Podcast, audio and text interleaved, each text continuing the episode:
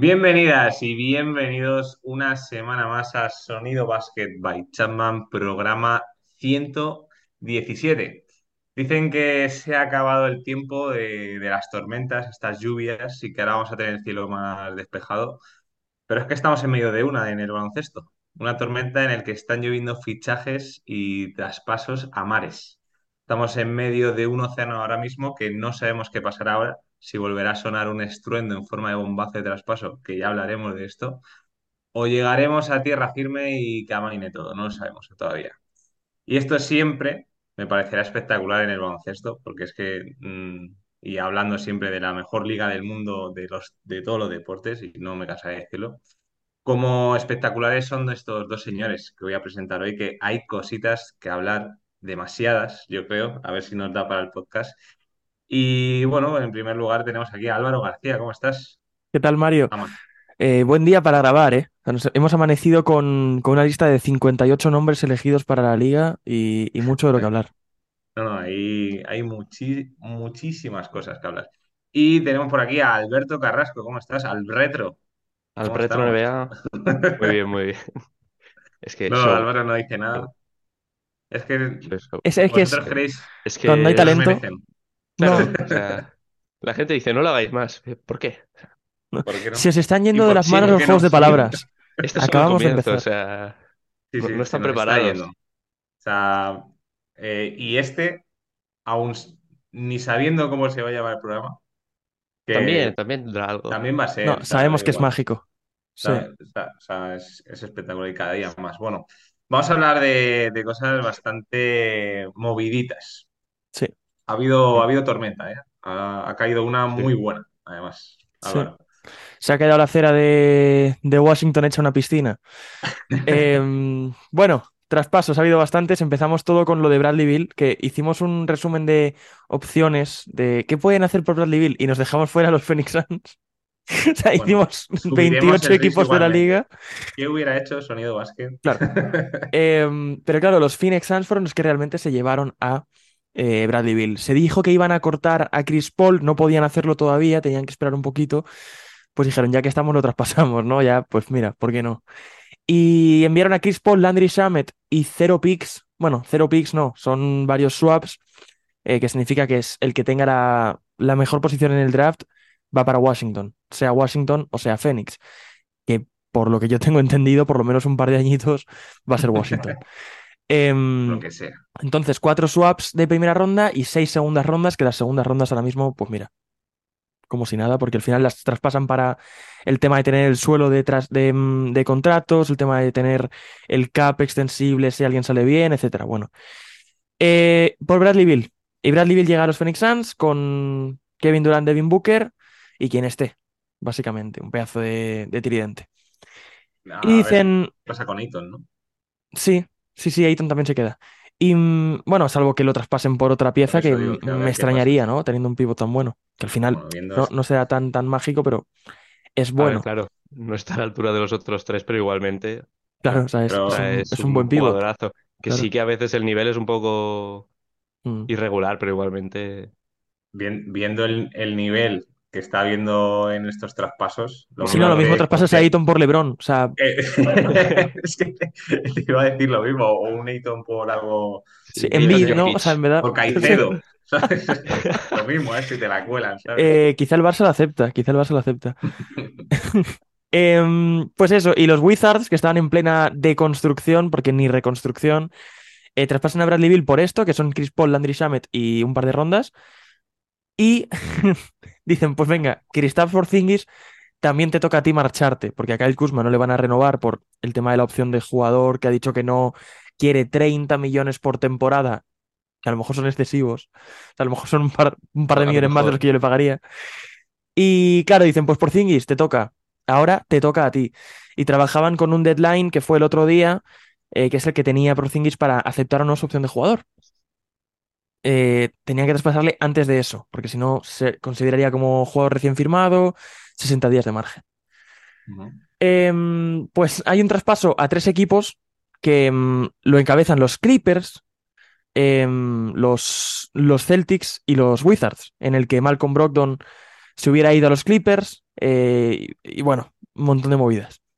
Porzingis a los Celtics. Y resulta que Malcolm Brogdon tiene una molestia, tiene un poquito de lesión, está un poquito lesionado tu jugador. Y dicen los Clippers, pues mira, no. Igual que antes te decía que sí, ahora te digo que no. Y, y los Clippers dicen que venga, que hasta luego, y los Celtics dicen, no, no, no, yo quiero a Kristaps Porzingis. Lo que no quiero, lo que no quiero es que sea un traspaso uno contra uno y yo te doy lo que tú pidas, em, y eso no lo puedo permitir. Y entran en juego eh, los intereses de una tercera franquicia que según Vognarowski llevan tiempo buscando a un jugador veterano, experimentado, ganador, luchador, defensor, eh, que son todas las características que tiene Marcus Smart y el equipo del que hablo son los Memphis Grizzlies. Los Grizzlies entran en este traspaso y están dispuestos a ofrecer a Tyus Jones, eh, que es ese base suplente maravilloso, un gran anotador de media distancia, un pasador excelente que lidera la liga en el balance asistencias contra pérdidas y lleva ya tres años, creo, haciéndolo. Eh, a cambio de un Marcus Smart que tiene en toda su carrera, las nueve temporadas que lleva en la NBA, todas un más menos positivo. El otro jugador que lo tiene, diría, o u otro jugador que lo tiene, no el único supongo, es Steven Adams, que también va a jugar en los Memphis Grizzlies. Eh, Marcus Smart va a Memphis, Tyus Jones a Washington, Kristaps Porzingis a Celtics. Los Celtics tienen que soltar también creo que es a Muscala y a Garinari para hacer dinero. Y los Grizzlies reciben a un segundo jugador de Washington de estos para no tener 18 jugadores en plantilla, ¿no?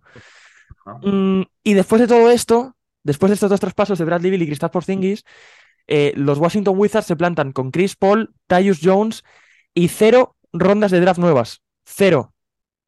Cero. Y dicen, bueno, pues ya que estoy, a ver, yo no quiero a Chris Paul. En verdad yo no le quiero. Si en verdad, ¿para qué? En verdad quiero perder. Claro.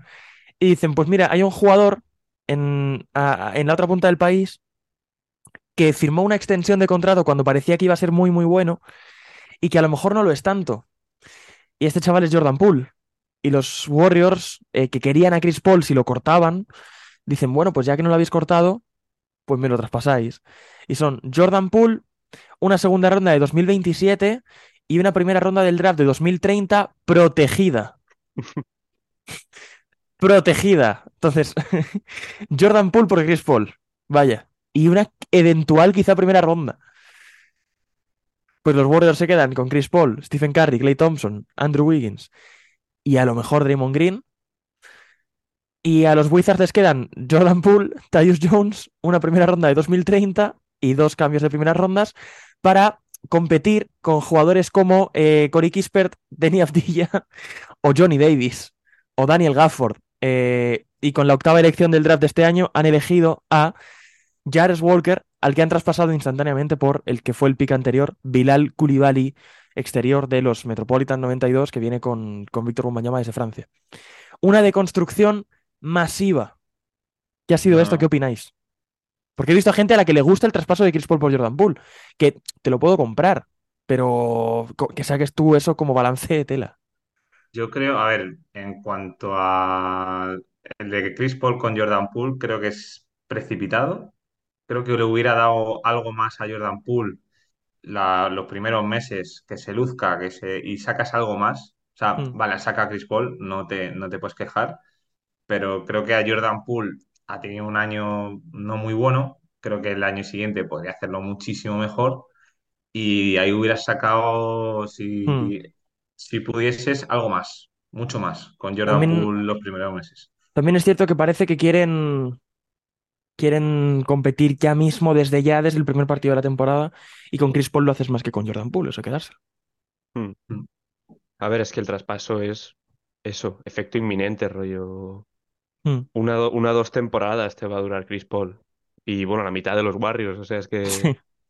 la mitad de los Warriors te dura una o dos temporadas más y ya el nivel va, va a caer en picado. O sea que Mm. o Y, o- y en los ojos de Boston, eh, que he leído, a ver, todo el mundo está de acuerdo en que el traspaso lo gana Boston, hasta que le preguntas a un aficionado de Boston, que le tiene un Mm. cariño inmenso a Marcus Smart y no, no hubiera hecho ese traspaso si hubiera podido. Eh, en mi opinión, es un robo de época. Es un traspaso en el que encima se llevan ellos las rondas del draft involucradas. O sea, se llevan a Porzingis y rondas del draft, lo cual me parece impresionante por Marcus Smart. Que vale que es un jugadorazo, vale que es muy importante, pero estábamos hablando de un puesto de base en Boston súper poblado. con Derrick White y con Malcolm Brogdon, vas de sobra, vas de sobra. Un no imprescindible Marcus Smart por Kristaps Porzingis para jugar de 4 cuando no esté, cuando esté Rob Williams y de 5 cuando esté Al Horford. Y encima rondas de draft, para mí es un traspaso impecable. Ni un solo luego por parte de Washington también. Es que, Sí, es que es que Tyus Jones. te quedas con No, a ver. Jones.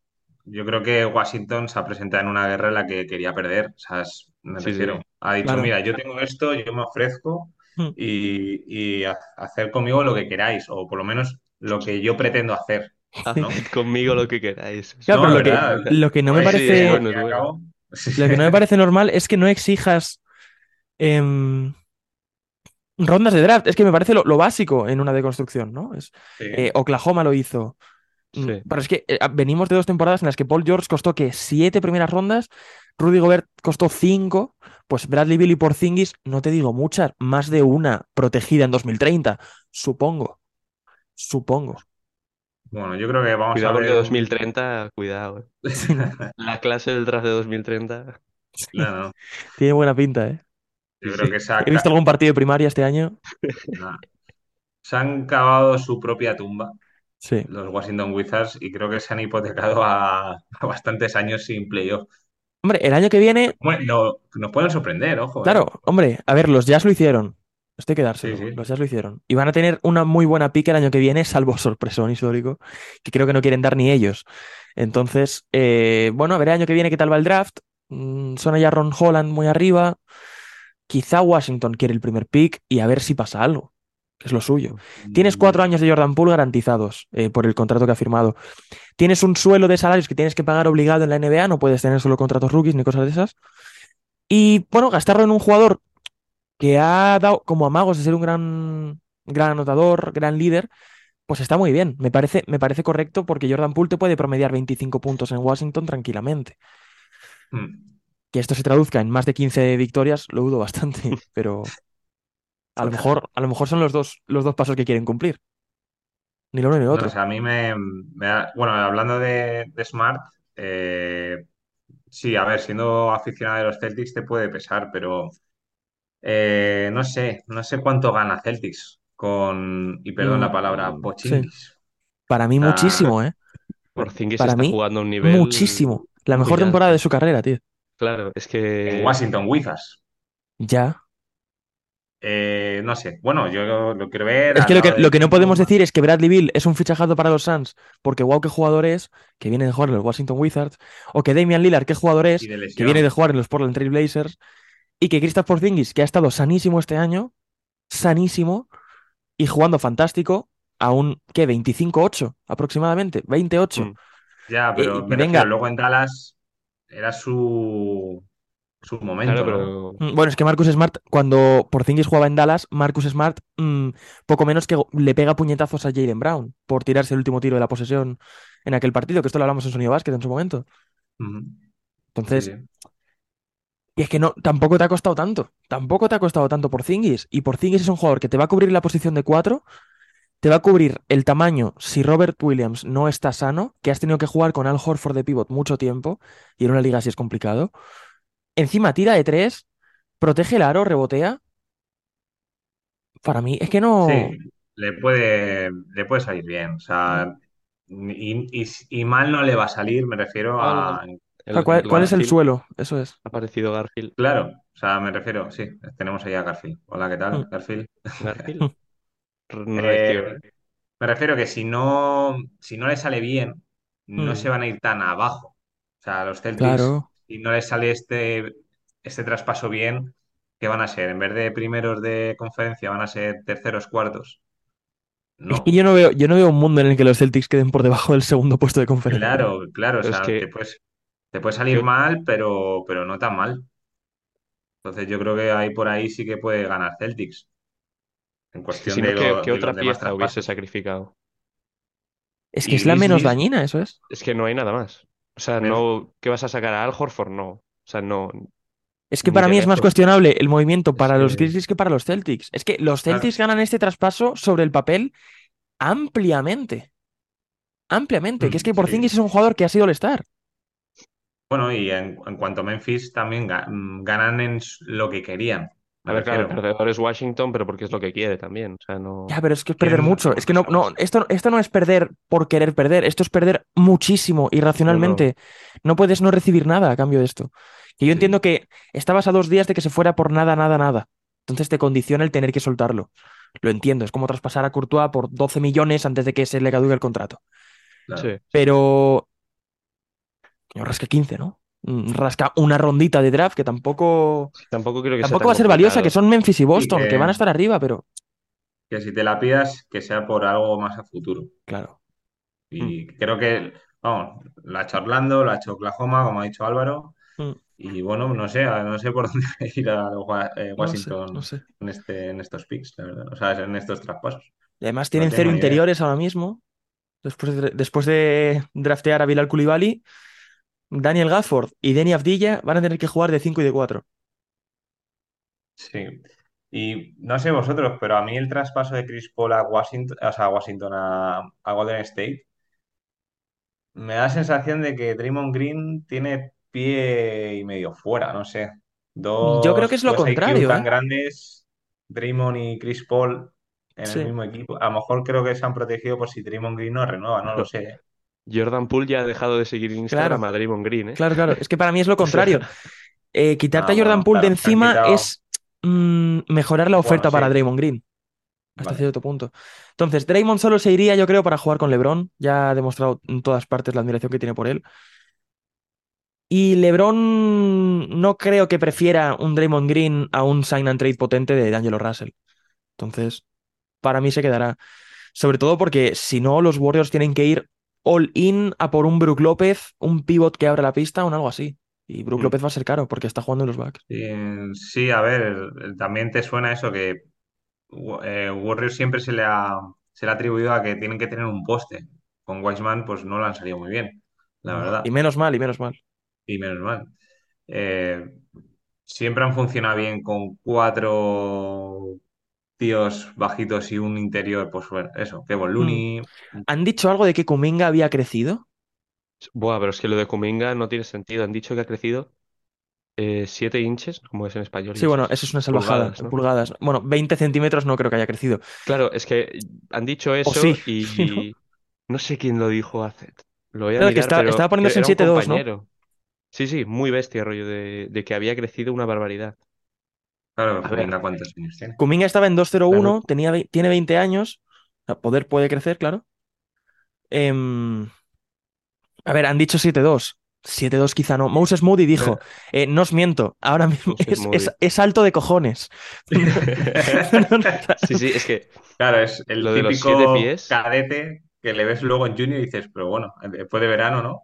Y dices, Sí, sí. "Igual, ¿y este? sí, Y responde André Iguodala y dice, no, claro, es que este es un tuit que pone alguien, es alto de cojones ahora mismo. Y ponen, se rumorea que Kuminga mide 7 pies. Y dice Iguodala, acabo de ver a Kuminga, mide 7-2. Y digo, venga ya, venga ya.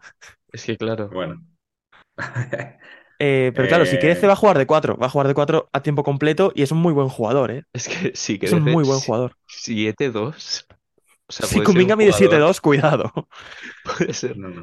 puede ser otro buen. Banyama de repente. Oye, pues fíjate ahí, teni- tienen ahí el, el poste, ¿no? El, Es el que 5 el cinco hábil Sí, sí, el por 4 ahí. de Small Ball, el 5 de Small Ball, lo que quieras, pero es un jugadorazo. No sé, no sé qué harán los Warriors. Yo creo que Chris Paul va a ser más jugador de banquillo o, o sea, va a ser incompatible, creo, con Clay Thompson o con, Mm, bueno, miento, con los dos, con Clay Thompson y Curry. Nunca van a estar los tres, yo creo, en pista. No. eh, escasas ocasiones. muy complicado.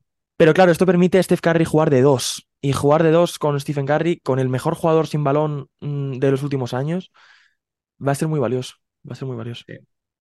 A ver cómo se entienden y bueno, veremos. Yo creo que esto no, no va a parar, ¿eh? O sea, la NBA ha empezado desde ya. Se acaba la Eh, temporada y al final no ha habido traspaso de los Blazers, que esto es Mm. un cagadón a todas luces, vaya. O sea, no quieren escuchar tiempo, ofertas ¿no? por Damian Lillard y ya no pueden traspasar a Scoot. Ah, ya no pueden. Bueno, Ya no, porque ya está. O sea, a ver, imagino que es hoy o es mañana cuando le tienes que firmar ya al rookie. Entonces, Sí. o les traspasas en draft night o tienes que esperar. por, por No primer contrato firmado. Eso es. Entonces, o dejas que se vaya Scoot Henderson como agente libre.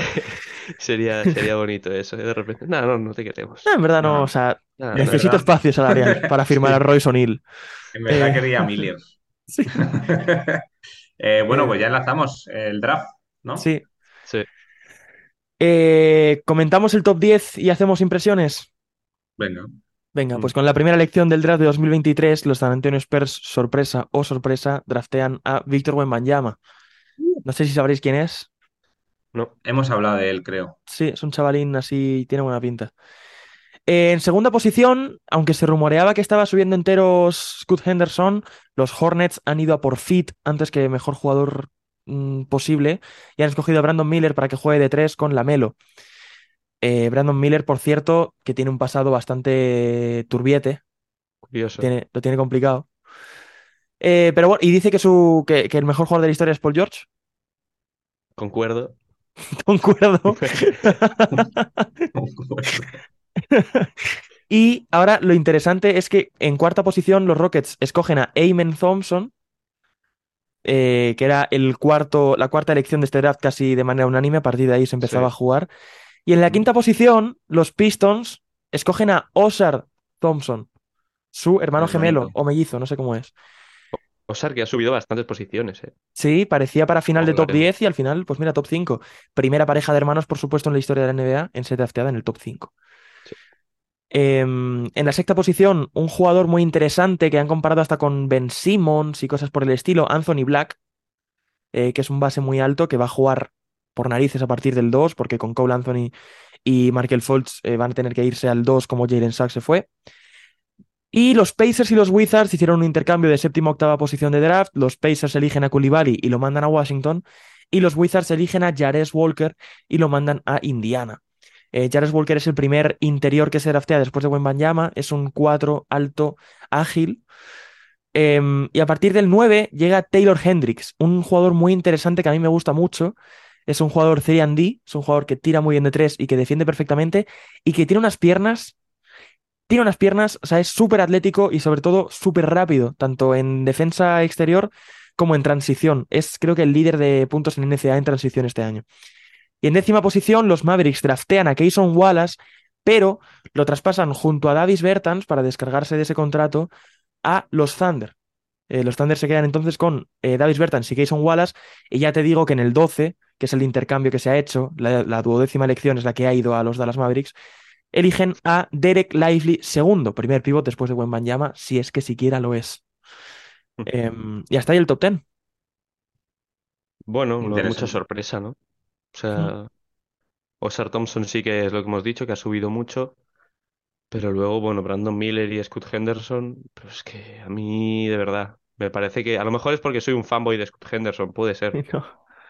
Pero A es ver, que es a que mí lo dejarle de- pasar. me, me parece que es un físico prodigioso y un jugador que, con permiso de Wembanyama, que es un proyecto que, o sea, has de pillarlo primero, porque Hombre, simplemente por la expectación y por el nivel hombre, que tiene, y porque es el mejor jugador de claro, a- pero porque es el actualmente, mejor jugador pero de, de largo, vaya. general, Sí. claro. Pero sí, claro, entra ya a la liga como, ¿qué? Un top 3 jugadores menores de 22 años, a lo mejor, o Sí, sea, sí, sí, exacto. entonces, claro, Sabiendo que no iba a caer, mm, aquí la elección para mí era clara, sí. sí. Y es que es eso, yo creo que es Hood Henderson. Si Wembanyama de repente sorprende y a pesar de su altura consigue tener una carrera de 20 años, que lo dudo mucho, Scoot Henderson me parece que es un jugador histórico. O sea, el físico me parece que no, no tiene ningún tipo de sentido el físico de Scoot Henderson. Es que a esta edad han salido muy pocos No así, ¿eh? convenció a Hornets, muy eh, bestia. en las- el- el- leí por ahí que no convenció mucho a Hornets en el segun- la segunda práctica o algo Bueno, es que los, he Hornets, los Hornets es que tienen un historial de draftear genial siempre, ¿eh? Ya, sí, sí, sí. Son Yo he buenísimos en visto vídeos del draft combine y me parece que no tiene sentido. o sea, No, es que es, uno de los físicos más escandalosos que se han visto en, sí, sí. en los últimos años saliendo del draft directamente, ¿sabes? Porque Claro, es que eh, los si el tiro, Rose, claro, los de Aaron Fox, de Aaron Fox me parece un- una persona muy Sí. comparable y está mucho menos hecha que Westbrook, por ejemplo, también. Westbrook. Bueno, Entonces, Derrick Rose y Westbrook han- siempre han sido muy comparados también, Hombre, es que porque son iguales, de la mano además salieron, sí. Claro, entonces es eso, es la comparación idónea a Scoot Henderson. Pero es que, claro, Scoot Henderson te llega con este físico, como hemos dicho, desde el draft, ¿sabes? Entonces, claro, ¿cómo puede evolucionar más a esto? O sea, aparte de mejorar el tiro, que claramente es lo que necesita, Claro, pero es que es importante para equipos en reconstrucción que el tío que llega ya esté hecho. Porque draftear claro, por claro. potencial muchas veces te condiciona, te condiciona. Claro, porque tú fichas a Wembanyama, Scoot Henderson y ya están, ya sabes que van a tener un Mm. rendimiento inmediato, pero claro, luego Brandon Miller e Iman Thompson son, igual, son proyectos más de futuro y que dudo mucho que el primer año te hagan veintipico puntos por partido. En cambio, No, pero luego siempre se te va alguno. menos. O sea, un Koulibaly Sí, eso tontorrón, seguro, eso seguro. algo así. Sí, sí. Y luego también Cam Whitmore, o bueno, no sé, Sí, ha bajado no sé cómo se muchísimo. Se ha caído. Número 20. O sea, es muy joven. El, creo que lo han drafteado que los Rockets, ¿no? Sí. Sí, sí, los en la 20. Houston. Me parece que un poco. Sí que es verdad que, claro, es que tiene 19 años, 20. Es, no, menos. Hombre, es que es un draft. O sea, Uf, claro. No, no, no, pero que tiene 18, claro, es del 2004 sí, también. sí, sí. Bueno, como Wemby. Entonces, Wemby también, del es 2004. que. Claro, pero Wembanyama es otro, otro bicho. Entonces, Bueno, en no Nagy, sé. eh, cuidado. Sí, Nagy, Nagy también. Bueno, y luego, claro, si vamos a la segunda ronda, tenemos varios picks así. Tenemos Emoni Bates, Amari Bailey, James Nagy, Lo de, lo de. Money Bates es curioso, tío, porque parecía hace dos años. Pick, pick mm, número uno. Es pick que, número uno, apareció Wembanyama y no es que se fuera al dos, es que desapareció. Entonces, es que a saber, ¿eh? Porque a lo mejor sí que era se, se bueno. A lo mejor sí que era bueno. Yo es que es lo que os he dicho antes de empezar por WhatsApp, que número 49, pues me parece un poco bestia, o sea, Es exagerado, es exagerado. me parece muy loco. Y Amari Bailey, el compañero, el mítico compañero de, de Bron y James. Mm, Número 41 también me parece que es muy abajo. Sí que es verdad que, claro, Podemos ver un, bastantes robos del draft aquí, ¿eh? es No, que es a que hay parece... muchos nombres, ¿eh? Jordan Sí, Walsh, que, que se va a ir a los Celtics, era prospecto de lotería, un tirador bastante reconocible físicamente. Eh, Leonard Miller, que viene de G League Ignite, se va a los Timberwolves, creo, en la segunda ronda. También Mm. parecía bastante por encima, un, un 4, un 3 abierto, zurdo, muy interesante. Chris Murray, Em, Chris Murray, Keegan, cae bastante. 23 también. sí. Derek Whitehead del año pasado estaba bastante más arriba en esto. Nick Smith Mm. Jr., Nick Smith Jr. ha caído muchísimo para ser uno de los bases más talentosos de- del draft. Hasta el 27 se va a los Hornets. Em, Sí, sí. Hay mucha gente que ha caído. Tristan, Tristan Buksevich, por cierto, ya por decir algún nombre que, que nos suena de, de casa, ¿no? A los. Wizards. A los Wizards, sí. Es que eh, cae en el, en el mejor equipo, la verdad. Y luego alguna sorpresa de nombres que quizá no se esperaban, pues un Tumani Camara a los Suns, eh, Tarik Biberovic, ya hablando de otro jugador europeo, eh, desde Fenerbahce se va a los Grizzlies. Es que también no, no sé yo. Ha sido molaría un draft muy raro. De también, Baskonia, en Bas- eh, San Antonio a Siri Sissoko, Sí. sí. eh, de pero se quedará, supongo, en Baskonia. Eh, G League Ignite, En teoría James Nagy tiene también, no desde sé la G qué, League le- Ignite. he leído que James Nagy a lo mejor sí que se lo quedaban porque no, claramente el espacio salarial de Detroit Pistons tampoco es algo que vaya muy justo, pero en teoría era que a lo mejor Mm, se quedaba uno o dos años en, en Barcelona. pues no descarto yo que Ah, Nagy, cuidado, eh, se vaya directito a, claro, han dicho que a Charlotte. tiene la opción de uno o dos años, pero Porque podría... Charlotte que tiene por dentro ahora mismo son Nick Richards, Mark Williams, Igual. eh, Kai Jones, PJ Washington. Cuidado, sí, a lo mejor sí que se va. Sí que se queda un Claro, añito. no, no hay... Sí. Y luego también me quería comentar a que Jonte Johnson. Mm. No sé si os acordáis de que se desmayó, colapsó en Sí, medio de un sí, sí, partido y le dijeron que no iba a poder volver a jugar al baloncesto y míralo, pick Historia, 50, historia Oklahoma preciosa, City. Es muy bestia. Yo me acuerdo del vídeo cuando salió que No, en no. dici- creo que fue de diciembre de 2020 o enero, que se desplomó en medio del campo en coma inducido y, y le dijeron eso, que no iba a volver a jugar al baloncesto y elegido por los Oklahoma City Thunder. Sí. Historia de superación que quién sabe si se convierte en otro robo del draft, porque claramente no Claro, lo has había. visto jugar, no lo has visto jugar mucho últimamente, Sí, por un temita. claro, con un temita no lo has visto jugar mucho, pero oye, y sí, sí, Mm. Mm. Bueno, eh, si queréis nos Haremos balance el primer mes, segundo mes de los rookies. Sí, Sí, sí, claro, hablar de Víctor. Wembanyama como que sobra un poco, ¿no? Ya, o Sí, sea, ya no, no, hace- no falta. Es... no, vamos a hablar del 31 para abajo. Mm, Para... Podríamos, podríamos decir el, el rookie del año, ¿quién será? ¿Quién puede ser el rookie del año? Mm, Chet Holmgren. Mm, sí, Sí, ¿no? cuidado, ¿Te olvidas? Chet, Cuidado, Chet cuidado. Holmgren va a tirarse tres tiros por partido. Tres. Chet Holmgren met- que está Cuidado, ganando músculo, eh, cuidado. Ese, ese, ese choque de Holgren contra Wembanyama, cuidado, eh. Llega, llega tarde a su propio equipo, tío. Llega tarde a su propio equipo. Pero Bueno, bueno. eh, pasamos el charco, pasamos de secciones y, y ahora, y ahora estamos aquí.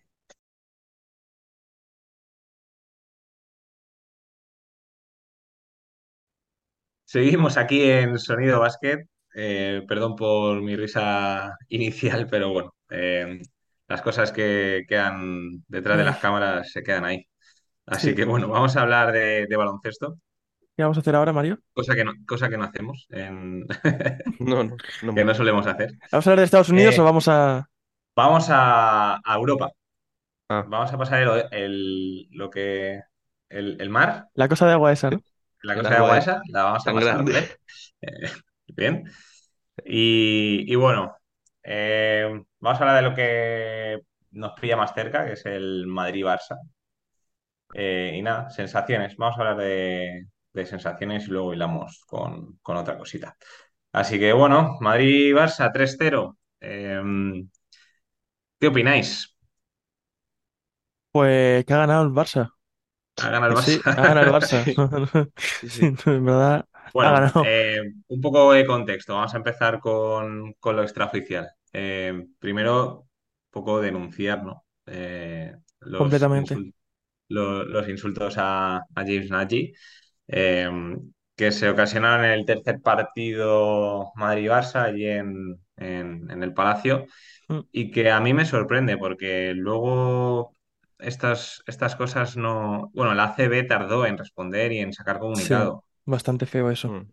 Es, es, no sé, siempre que, y no quiero hablar para nada de, de algo que, que, que- que el Madrid tenga algo que ver, pero tiene mucho poder, entonces siempre que involucra al Real Madrid o Barça, Barça en menor medida, pero en los equipos grandes, como que ha pasado un segundo plano y cosa que en Juventud también pasó y se hizo gran, una gran bola con lo de Yabusele, esto de James Nagy yo creo que no se queda atrás. No, no, es que esto es lamentable. Esto es lamentable. Mm.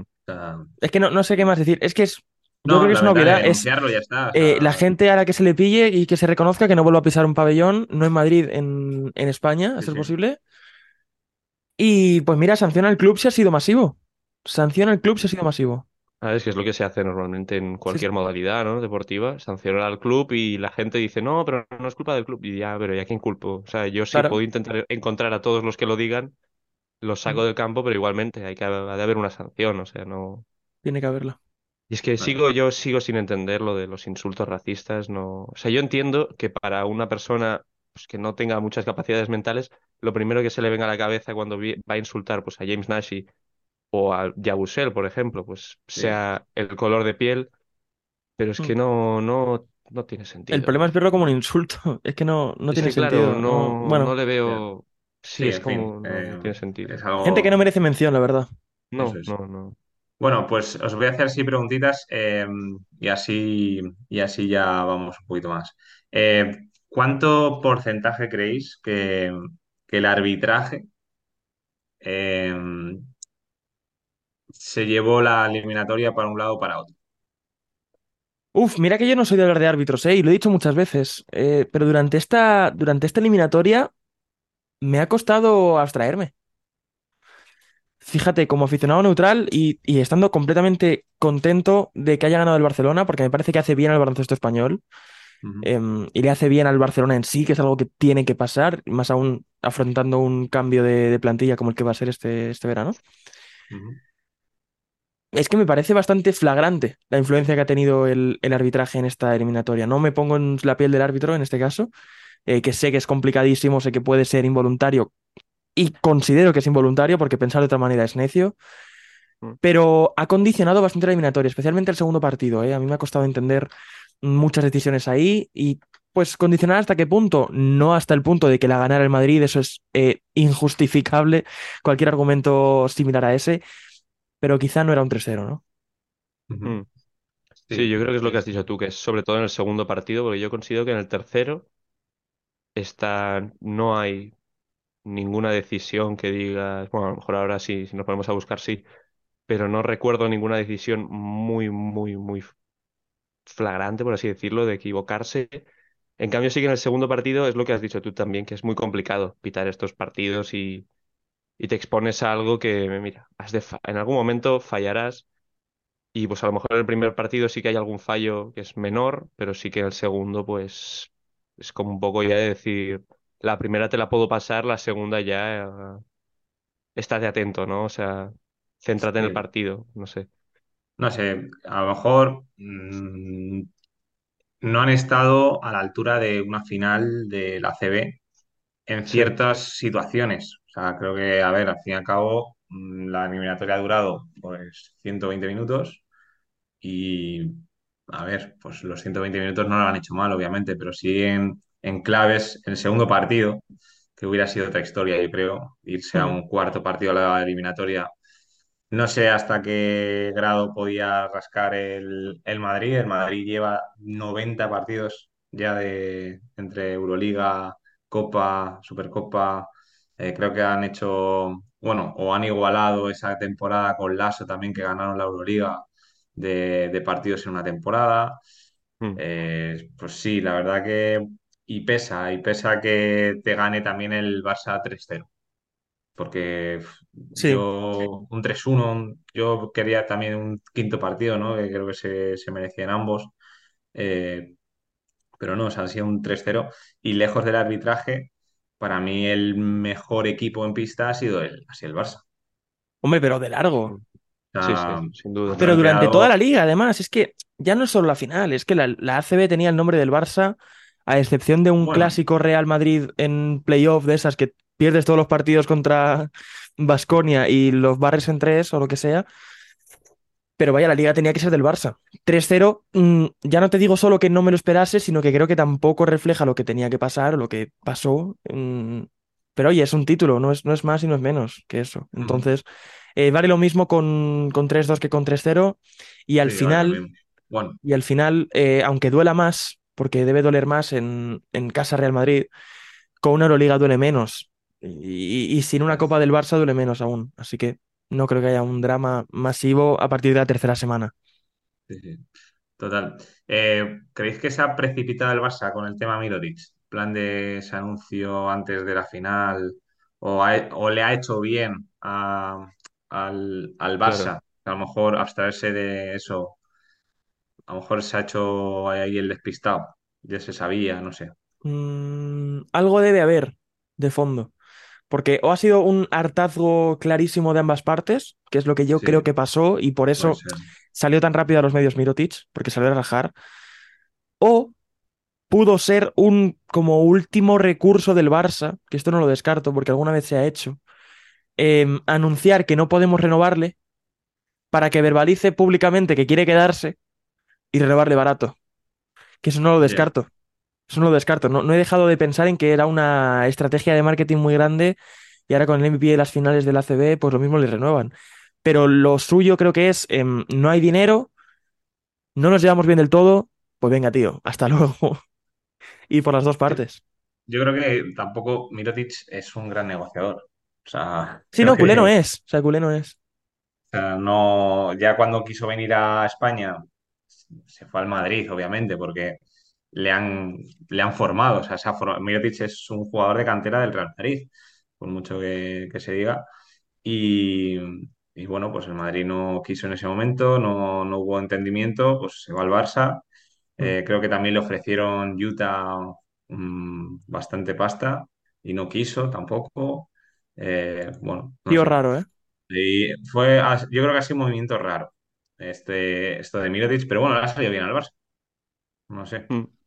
Eh, a ver qué, a ver cómo eh, reconstruye sin, sin Mirotic, que me parece es un, es un buen arma que pierdes.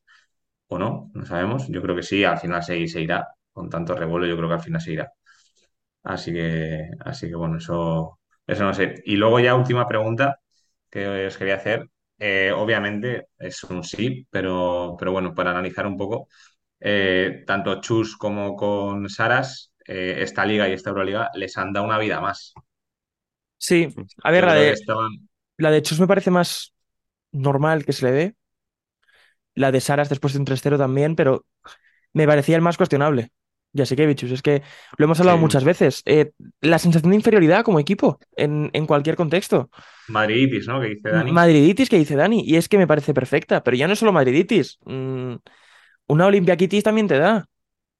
Sí. Entonces, esa sensación de inferioridad contra cualquier equipo grande no es propia ni de un equipo ni de una plantilla como la del Barcelona, y menos con un entrenador que basa su filosofía en carácter, como es Jasikevičius. Em, si me dices que es un gurú de la táctica, que es un tío que, ¡buah, qué bueno es!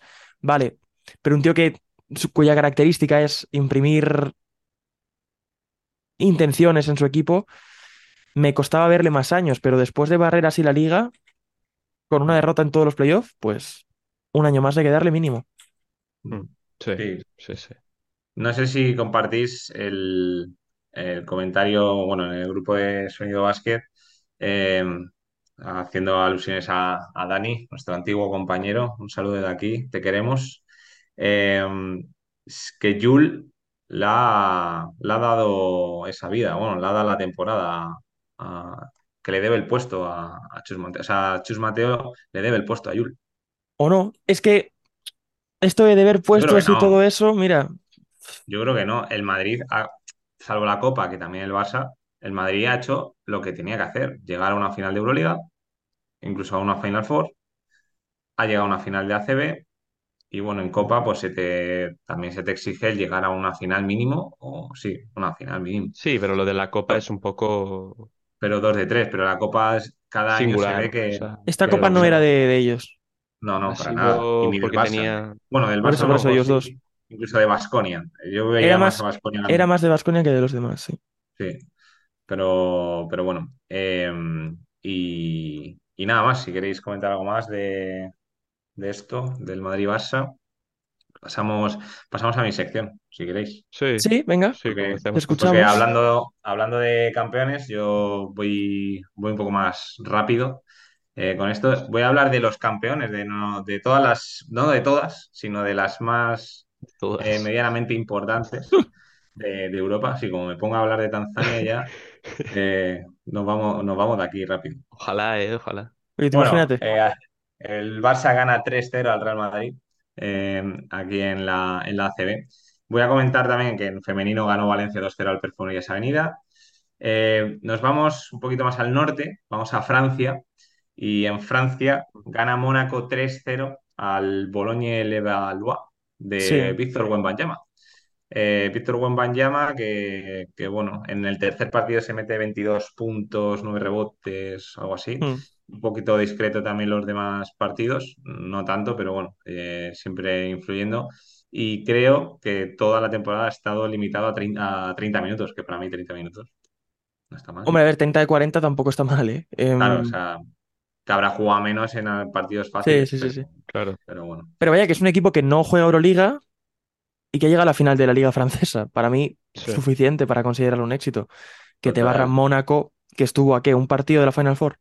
Eso es, Mm. partido. Y le remontaron, a- le remontó Olympiacos Mm. ahí en Con un parcial, ese parte. 27, ese 27-2 o algo así, Sí, sí, rarísimo. así. Muy, muy, Mm. muy Pero duro, muy eso, duro. un, un equipo tan grande, pues es normal, es normal que, que te gane la final de la Liga Francesa. Pues es lo Sí, mismo, ¿no? Que si te barre o no te barre, pues mira, ganan un partido más o menos, lo entiendo. Pero es que Koulibaly y Wembanyama estaban en, en un régimen de prohibido lesionarse. Por sí. lo que más quieras, tienes completamente prohibido lesionarte. Entonces, sí. Bueno, entiendo. han hecho bastante. Mónaco mm, refuerza su proyecto, que eh, creo que ha- hacía, hacía bien a, a Europa que ver ahí un equipo, un equipo francés. Con- lo digo con la, poca, la boca pequeña. Sí. Y bueno, en femenino ganó el Asbel, de Justa Justé, de Laura Quevedo. eh, bueno, un equipazo que Malonga. gana 2-1 Sí, Johannes estuvo hasta, hasta que empezó la WNBA. Sí. Duda. también. Eh, bueno, un equipazo, el super equipo de, de Asbel, pues gana 2-1 al Villeneuve.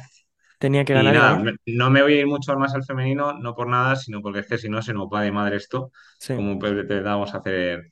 Bueno, eh, me voy un poquito más al norte, eh, me voy a Alemania, y es que el Ulm de Juan Núñez gana la, la liga alemana con 3-1 ah, en el, con- contra el Bonn, que el Bonn es, creo que es el que ganó la, la Champions, eh, si no me equivoco. puede ser. Eh, fue, fue el equipo que hablé de la movida esta del, eh, del scouting en directo, de- del Sí, espionaje en directo. Eh, así que nada, eh, Núñez, pues muy discreto también en puntos, pero de media sus 16 minutos ha jugado, director de, de orquestas, ha- sí, bastante bien. Creo que ha acertado y mucho en irse a una liga que está creciendo y sí. que no me disgustaría nada que el Bayern de Lasso se llevase a este chico. Lo he dicho muchas veces y a lo mejor lo vemos, ¿eh? les prefiero por separado, en mi caso, pero bueno, también me gusta la idea, por supuesto. Y oye, es que es una liga súper, súper, súper, súper meritoria de Ratio Farm, ¿eh? Porque creo que han ganado a todo el mundo. Han ganado a todos. Sí. Al Bayern, Ganó al Bayern, sí. 3-0 eh, creo, además. supongo que ganó a Brose, creo. Ganó a los nombres Sí, grandes que te suenan de la liga. Y, y luego encima en la final a Bonn, también un equipo que internacionalmente ha tenido éxito. Entonces, sí. chapó, El, quitarse la- el sombrero y lo que haga falta. Mm. De hecho, se meten, se meten séptimos. O sea, ha ganado la Liga. Alemana un séptimo. O sea que sí. está, está bastante bien. Bueno, eh, me voy a Italia, eh, haciendo referencia a la camiseta de, de Álvaro hoy, eh, que todavía no ha terminado, porque en. Italia, adiós Sí. Alberto, de nuevo, Chao. No, no, no me eh, apetecía estar, ya me he cansado. Abracitos. Que no me caen muy bien los eh, italianos. abrazos. Abrazos, Eh, abrazos. van 3-3 y es que en Italia se juega a 7, como en la NBA. Madre. Eh, Virtus 3, Milan 3 juegan hoy que grabamos, Mm, así que ahí no hay campeón de momento. En Grecia se, se han ido a 4 y Olympiacos ha ganado 3-1 a Panathinaikos. Eh, decir que a Panathinaikos se va a Ataman me gusta, me Suena gusta bien. y me, me- me molaría ver otra vez un Panathinaikos ahí en un top de Europa. Eh, mola, mola. Y además creo que ha- han fichado a Antetokounmpo, a Costas. No, sí, a Costas. A Costas, creo que se ha ido ahí a Panathinaikos. O sea que bueno, veremos. Eh, por cierto, comentar que el último partido hubo movida. El Olympiacos iba ganando de 20 y pico, 30 Mm, o así. Eh, hubo movida en, en el OACA y nada, adiós. Eh, se finalizó el partido dándole el partido a Olympiacos y ganar una liga así, pues sí, no, no mola mucho. Creo que además estaba Yanis. Estaba Yanis en el por pabellón. Anda. Así que nada. Eh, me voy a la Liga Adriática, que va a la Serbia, pero es que, Sí. claro, no sé cómo, no, no sé cómo, cómo va esto. Es que es, es algo raro. La Liga Adriática la gana el Partizan 3-2, eh, que podéis ver un vídeo de, de Obradovic, Sí. eh, muy gracioso, la verdad. Qué maravilla. Eh, como que parando a todo el mundo y, y, la- y el banquillo ahí aupándole, "Eh, hombre! Está, está que no, que no, que no. le gana 3-2 al Estrella. Roja de, de Ivanovic, ¿no? Creo Claro, pero primero, sí, primero dice, primero voy a darle la mano a Dusko. sí, Primero le doy la mano a. Dusko. Y eh, luego la Liga Serbia la gana el Estrella Roja. Sí, Entonces, no sé, es como algo raro, sí. El Partizan que, por cierto, remontó al Estrella Roja anda. un, 3 un 2-0 a un 3-2. Pues como le pasó en la Euroliga, pues mira, se, hace- se rehace. Eh, me voy a ir un poquito más para abajo, me voy a Turquía. Eh, bueno, no, sí, a la, Como a tú la quieras, derecha, ¿eh? a Tampoco. la derecha más o menos. El EFES gana 3-0 al Pinar Kasillaka. Eh, está un poco claro, eh, pero bueno, eh, a ver este nuevo proyecto con EFES eh, para el año que viene, sin Ataman. Eh, en Rusia, aunque no ya no está en Euroliga, eh, gana el Unix Kazán 4-1, también se hace a Eh, eh, 7 el partidos Unix contra el Lokomotiv. Kazan de Málaga. Eh, ¿cómo? El- Ah, Contra el Lokomotiv Cuban. Eh, luego, Israel, por alusiones a Euroliga también. Eh, ¿quién creéis que ha ganado la liga? mm, el Cádiz. dudando, ¿eh? El Cádiz. Thunder Palencia. Sí. El Maccabi 2-1 gana al Hapoel de, de- de Tel Aviv. Wow. Hombre, ¿quién, quién iba a ganar la Liga israelí? Sorpresa. en Lituania, En Lituania, ¿quién puede ser? ¿quién Mm, puede ser? el, el Elche. El Sí. Elche. El Elche de Vigo. El Elche de Vigo. Elche de Vigo. Zalgiris por 3-2 al Ritas, eh. Cuidado. Bueno, Ojo, cuidado, ¿eh? Y bueno, así Zalgiris, de ligas importantes tampoco, tampoco me voy a extender mucho, pero sí, venga, voy a, os, os voy a comentar Hmm. eh, ligas así random y ya acabo, dejo a Alberto. Eh, por alusiones también a- hacia mi persona, hacia mi entorno, la Liga Argentina la gana el Quimsa al Boca, que el Boca Wow. ganó a Instituto. Que Instituto llevaba eh, ganando dos años seguidos, o, el Mm, año pasado seguro que fue campeón. sí. Así que, así que bueno, se metió ahí Boca y pues bueno, lo han metido 4-1. Se juega a siete partidos también en Argentina, La femenina en Argentina, ¿cómo va? Ahí ya me has pillado. Seguimos con digo, random, ¿eh? venga. No, no, no, no hay problema. Como Sí, quieras. A mí, sí. o sea, a mí me interesa, pero. ¿Te interesa? Sí, no, ¿por qué no? O sea, yo a lo mejor Instituto tiene pues mira, más éxito por ahí.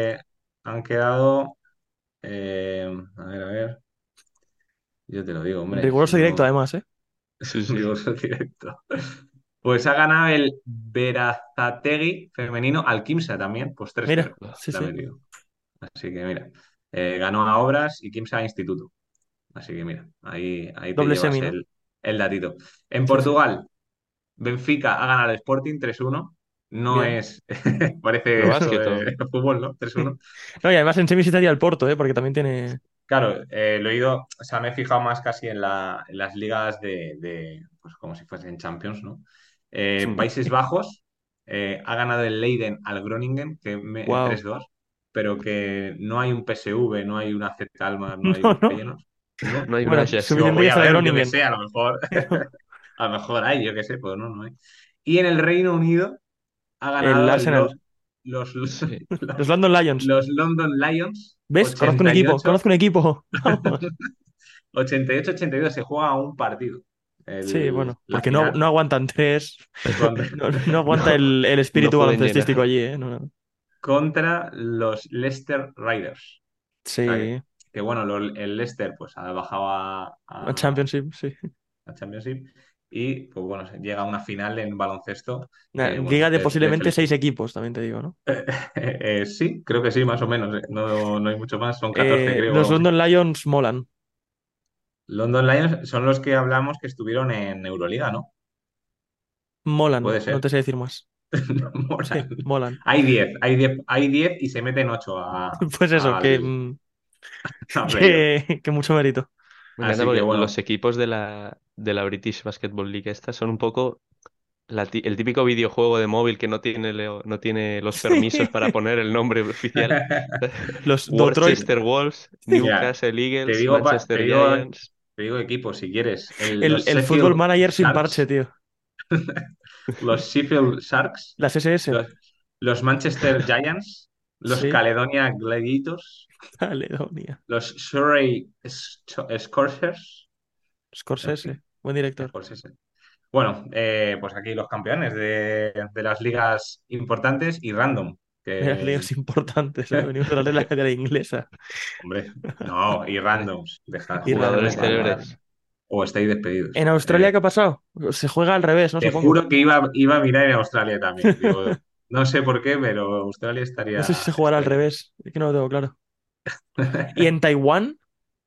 También lo he mirado, pero ya han empezado las, la, la Liga 2023 y no lo sé, Mm, la anterior Ah, no amigo. Es que yo creo que le, le están empezando a meter cláusulas a los contratos de la gente que va a Taiwán, porque por lo visto Howard ha ido de jajas, hombre, es que de de completos jajas, y le da igual ganar partidos.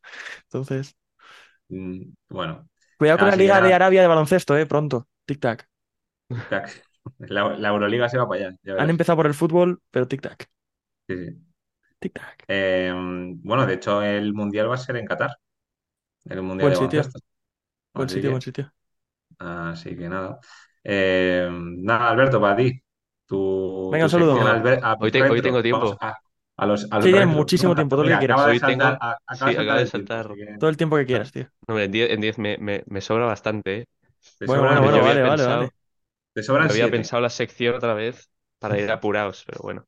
Si no, hacemos tiempo y así contrarreloj, vamos. No, tranquilo. Pero, bueno, lo, lo básicamente- apuramos día de draft tenía que traer una historia de, del draft claramente. Al retro NBA 2, ¿no? Otro. Detallitos, detallitos.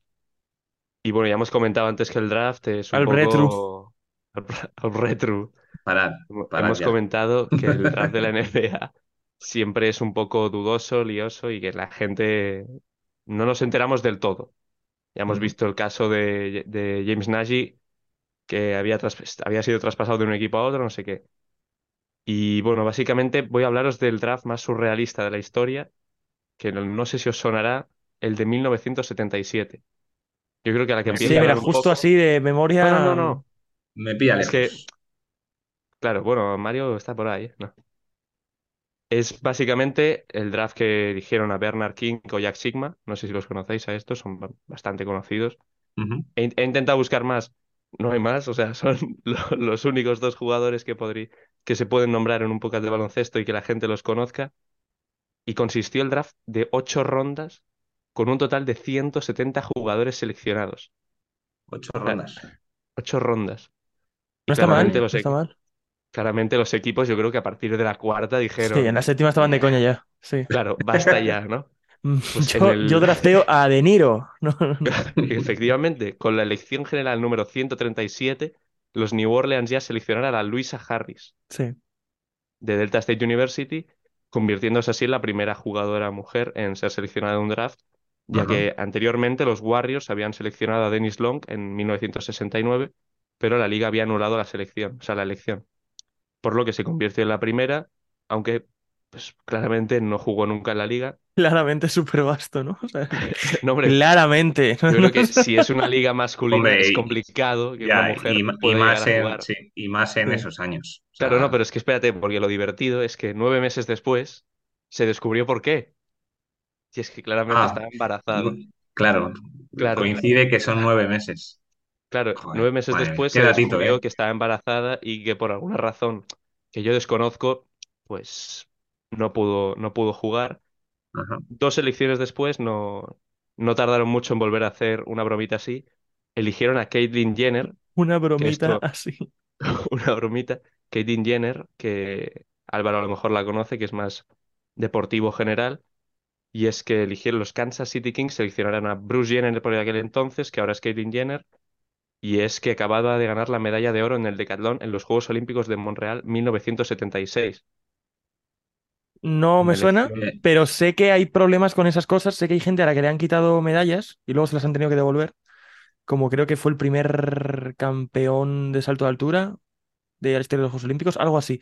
Eh, ha habido atletas que por haber sido drafteados en ligas estadounidenses se les ha Mm. considerado deportistas profesionales y como por entonces solo podían ir amateur, les han quitado medallas, Ah, mira. Pues como dato. Em, y me ha hecho, me ha recordado esta historia a Cheryl Miller, eh, la hermana de, de Reggie, que siempre se ha dicho que era buenísima y que tenía nivel para jugar en, en la liga Mm. masculina, en la NBA incluso. Y, y esto me recuerda también a las declaraciones de Ayman Shumpert, creo que es, creo que fue Ayman Shumpert, el que dijo que no es que las mujeres no tengan nivel para jugar en la NBA, es que si empiezan a jugar solo entre mujeres en el instituto, no pueden entrar de cabeza a pelearse con, con Ayman Shumpert, con J.R. Smith, con LeBron James. ¿Qué opináis de que em, mujeres como Cheryl Miller, eh, como, yo que sé, Juste yo cité, Christine Malonga, la que haga falta, Hmm. eh, Brianna Stewart, empezando a jugar en high school contra otros compañeros, ¿creéis que tendríamos mujeres, ya no te digo en la NBA, pero en un Vasconia tontorrón? A ver, es complicado por lo que ya sabemos del físico en, Pero en yo, yo propondría pero- ligas mixtas, ¿por qué no? Mm. Sí. Ligas, ligas europeas mixtas, eh, A ligas ver, todo, todo eh, es universitarias mixtas. eh, bueno, pues ahí y tienes tres ligas. Tienes la liga mixta, tienes la liga eh, europea y tienes la Claro. liga, o sea, sea, me refiero, Liga Europea. o sea, me- liga masculina y liga femenina. Mixta. Sí, incluso, hacer ligas o torneos Sí. mixtos a nivel internacional eh, de, con ligas euro, eh, ligas, joder, con europea, me, me ha dado- con ligas masculinas y ligas femeninas. No lo sé. Sí, No lo sé. Es que lo veo más, más rentable así, más, no sé. Eh, una T me cuesta verla en una NBA, la verdad. Sí, O por lo menos que juegue bastante, no sé. claro. Eh, Vale, sí, puede ser algo anecdótico que juegue, que se meta un Mm. triple, porque se lo va a meter, dos o tres. Pero claro, ¿qué juegas? Con balón 7, obviamente. Tienes que jugar con balón 7 en tres por tres se juega con balón 6, Sí. pero el peso es el mismo que en el 7. Mm. Entonces, bueno, no sé. Es que se ha hablado de mujeres como las drafteadas en su momento, que sí que es cierto que podían haber sido. Eh, pero luego, es que mm, Caitlin Clark, Caitlin Clark con competencia masculina es. Yo no descartaría. Cheryl Miller, es que se ha hablado mucho de ella, se ha mitificado, pero se ha escuchado a gente que sabe de esto. Coño, Reggie Miller sabe de esto un poco. Mm, Y, y claro, deja esa pregunta en el aire, ¿no? Y, y si pasara, podría pasar. Si, si hubiera condiciones óptimas, podría pasar. Es un debate que, que se puede tener. Nunca lo mm, sabremos, porque nunca lo sabremos, pero mm, es un debate que merece la pena mantener. sí. Mm. ¿Sigues, Alberto? Sí, bueno, ya no, no Ah, vale. queda casi nada. Las últimas elecciones dejamos de lado que se escogieron a varias mujeres. Los Lakers, es que esto es un poco surrealista ya es. Los Lakers intentaron hacer, o sea, draftear a Scooby-Doo. Bueno, por alguna razón, claro, eh, yo no sé Yo quiero a cuál, la- Goku. yo no sé por cuál razón la liga decidió anular el pick ¿Por qué? y ¿Qué? se, A ver, o sea, se espera, espera, espera, porque se comenta que los Lakers dijeron, vale, y draftearon a una silla, dibujaron una silla de madera donde se elige el pick y la dieron. O sea, ya Mi surrealista. pregunta es, ¿por qué no se hace eso ahora? Es que Claro, o sea, ¿no sería faltosísimo que un tío esté dos horas escuchando en, en el draft Claro, a ver si salgo, a ver si salgo, a ver si salgo? Y sale Adam, Adam Silver y dice, han drafteado Adam a Silver. el Spider-Man de Tobey Maguire, ¿no? O Adam Silver drafteándose a sí mismo, ¿sabes? Ya, esa Uy, va, qué bonito, qué bonito. Qué Y luego, bueno, los. Boston Celtics, por último ya, que no se, no se quisieron quedar atrás de, de sus Lo has rivales. dejado muy alto, Alberto. No, Sí, no, es cuidado. Que ya no se No puede sé si superar. Eso no, seguir. No no se puede superar, pero claro, va, por orden de, de elección Vale, y creo que fue la 169 o más, mm, no sé.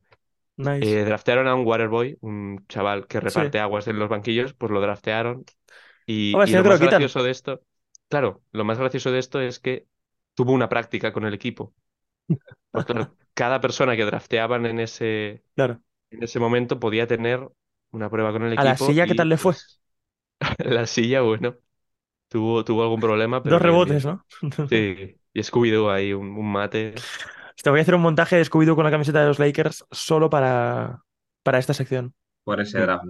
Sí, sí, sí. Muy bien, muy Y bien. a partir de 1989 es cuando ya el draft se hizo de dos rondas para que pues se evitasen este tipo de, de gracietas que dan Sí. marketing, dan repercusión, pero que no tienen ningún tipo de sentido y quitan bastante profesionalidad. Pero, Bueno, pero la bueno, una, una profesionalidad está sobrevalorada.